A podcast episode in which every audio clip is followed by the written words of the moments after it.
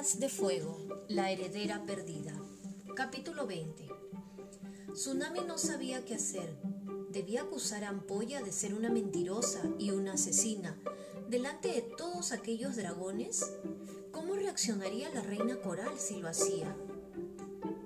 Para, se dijo a sí misma, piensa, no cargues contra ella ahora, por mucho que lo desees.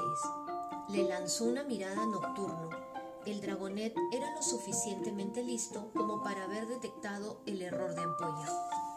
Claro que lo había hecho. La expresión de sorpresa en su cara lo delataba. La miró a los ojos y, negó ligeramente con la cabeza. Tsunami respiró hondo y dejó escapar muy despacio el aire que había estado aguantando. Quizá Nocturno tuviera razón. Puede que pusiera a sus amigos en peligro si comenzaba una pelea con Ampolla. Lo mejor sería observar y esperar y desear con todas sus fuerzas que el ala nocturna usara su colosal cerebro para descubrir por qué Ampolla había matado a Rapaz. Ampolla no paraba de sacar y meter la lengua entre los dientes, sisiando.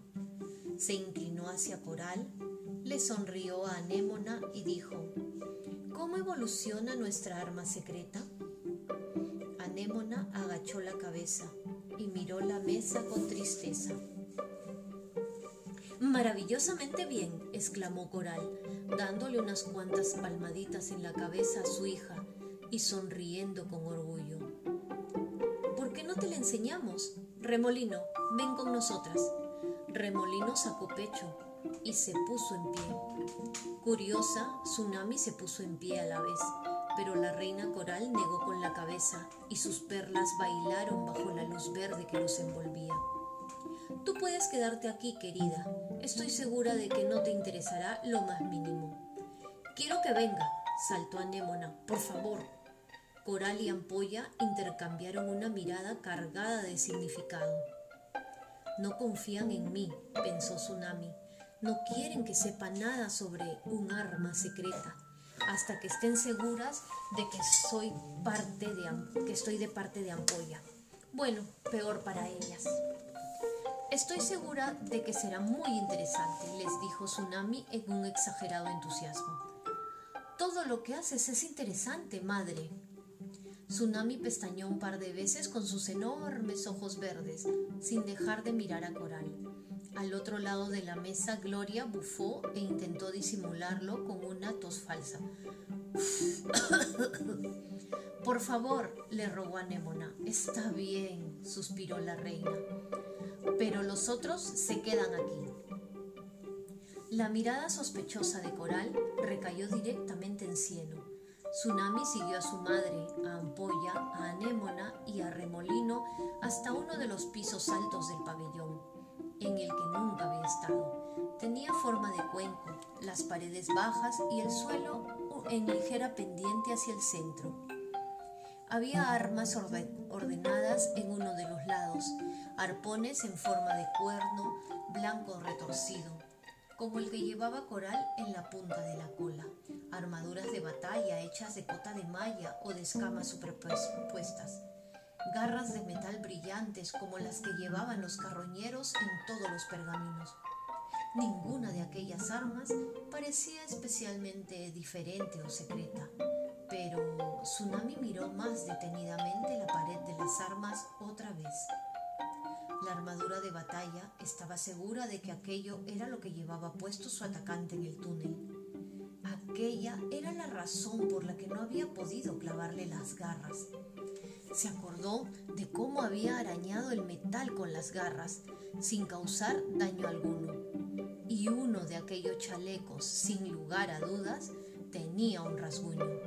¿Quién más tendría acceso a ese nivel? Probablemente todo el mundo pensó.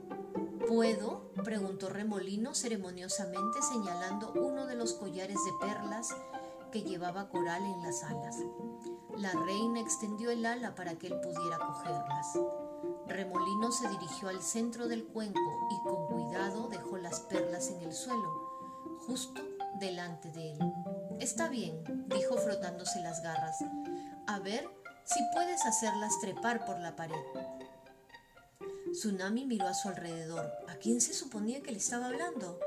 ¿Dónde estaba el arma secreta? Anémona se sentó al lado de Tsunami y suspiró.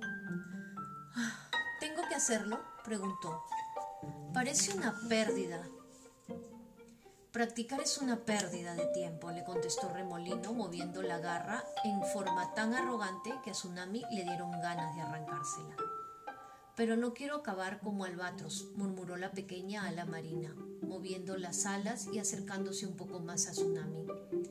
Él hizo crecer un pabellón entero de una roca antes de volverse loco e intentar matar a todo el mundo. Le soltó Remolino en tono condescendiente. Aún te queda mucho para que eso te ocurra a ti. Venga, el collar, por favor. Anémona volvió a suspirar extendió las garras delanteras y para el asombro de Tsunami hizo que el collar empezara a trepar lentamente moviéndose como una serpiente. Dios mío, soltó la dragonet de repente. Todo cobraba sentido. Lo de magia en el cargo de remolino, la forma en que Anémona había reajustado el arnés en el Palacio de las Profundidades. Anémona, eres una Animus. Anémona dejó caer las garras a los lados. El collar dejó de moverse. Lo sé, replicó con un tono que indicaba que hubiera preferido descender de los pepinos de mar a ser una princesa real. Hemos tenido ya unos cuantos ánimos en la familia real, explicó Coral orgullosa, pero no ocurría desde hacía varias generaciones. Anémona nació en el momento justo para ayudarnos a ganar esta guerra.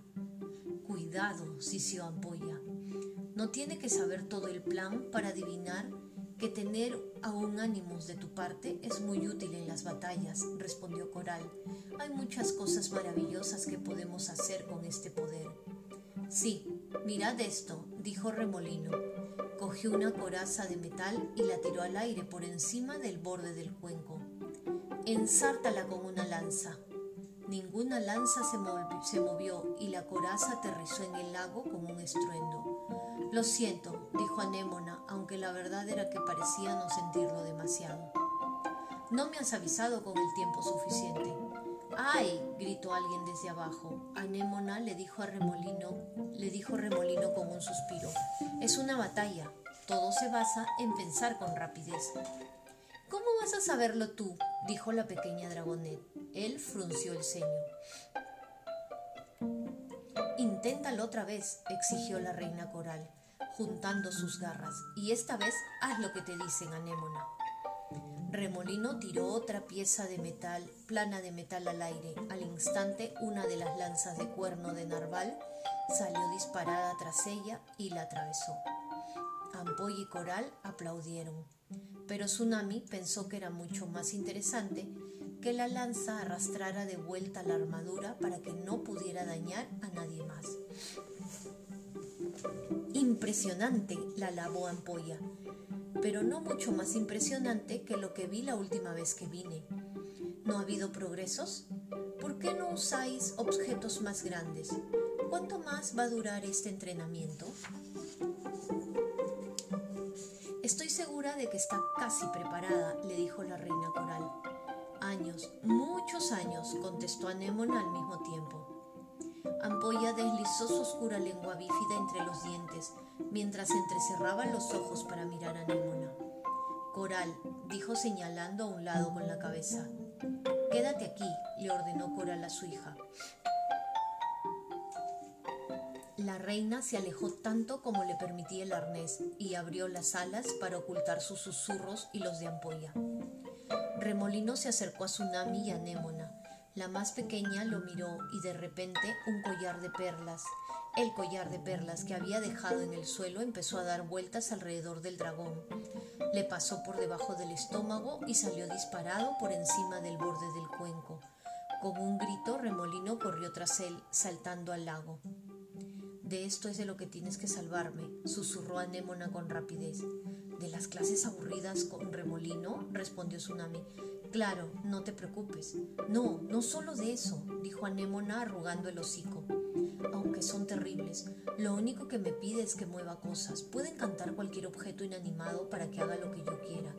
Y lo único que dice es, haz que baile esa lanza. Ahora haz que la silla se mueva de aquí a allí. Es humillante.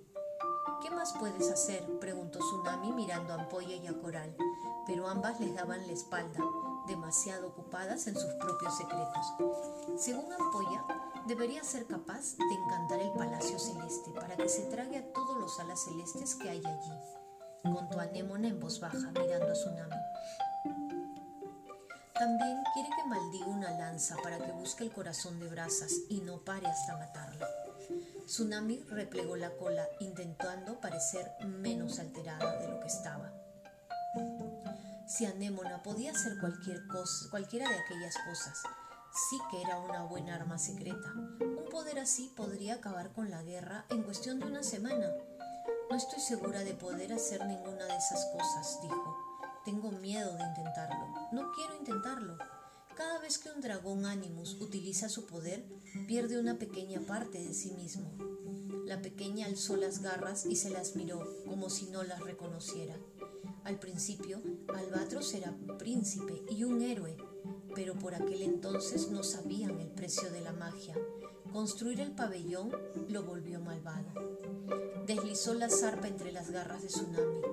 Estaba más fría que el hielo y tan dura como una piedra. No quiero que me pase a mí. ¿Cómo podría salvarte? preguntó Tsunami. Incluso ella misma estaba tentada a usar ese poder que traía la paz tan fácilmente. Pero no podía ignorar el miedo que veía en los ojos de Anémona. Primero, encontraré al dragón que está intentando matarnos, le aseguró abrazándola con un ala. Puede que entonces mi madre, madre te quite ese arnés y comience a confiar más en ti. Puede que te escuches cuando te escuche cuando le digas que no quieres usar tus poderes. Ja, murmuró Anémona con amargura. Tsunami no sabía qué más le podía decir. No se le ocurría ningún consejo que le ayudara a lidiar con extraños problemas mágicos, pero sí que tenía muchas otras preguntas para Anémona, y aquella podía ser su única oportunidad de hacérselas. ¿Puedo hacerte una pregunta? Si no sobreviviera ninguna de las hijas de Coral, ¿quién sería la reina después de ella? Anémona sacudió la cola y se miró la punta. ¿Quién sabe? No creo que jamás haya existido ninguna reina que a su muerte haya cedido el, trono pacíficamente. Al menos no en nuestro reino.